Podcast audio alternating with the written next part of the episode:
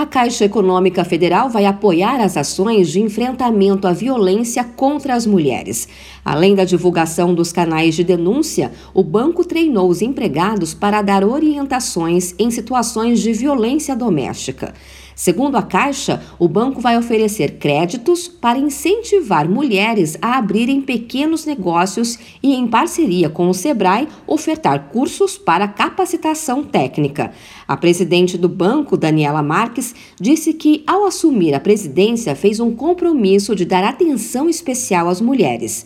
Daniela afirmou que as ações são feitas em conjunto com os ministérios da Mulher, Família e Direitos Humanos, da Justiça e Segurança Pública e o Ministério da Cidadania. A Caixa vai atuar na prevenção à violência contra a mulher. Então, a gente está se colocando como uma rede de apoio às mulheres, difundindo canais de denúncia, difundindo Ligue 180. Acolhemos o programa do Ministério da Mulher e Direitos Humanos, Salve uma Mulher, e a gente vai usar toda a nossa força de rede para estar tá difundindo e conscientizando mulheres, apoiando e orientando no combate à violência doméstica. Daniela Marques assumiu a presidência da Caixa após a saída do ex-presidente Pedro Guimarães, que deixou o cargo em junho após ser alvo de denúncias de assédio sexual e moral.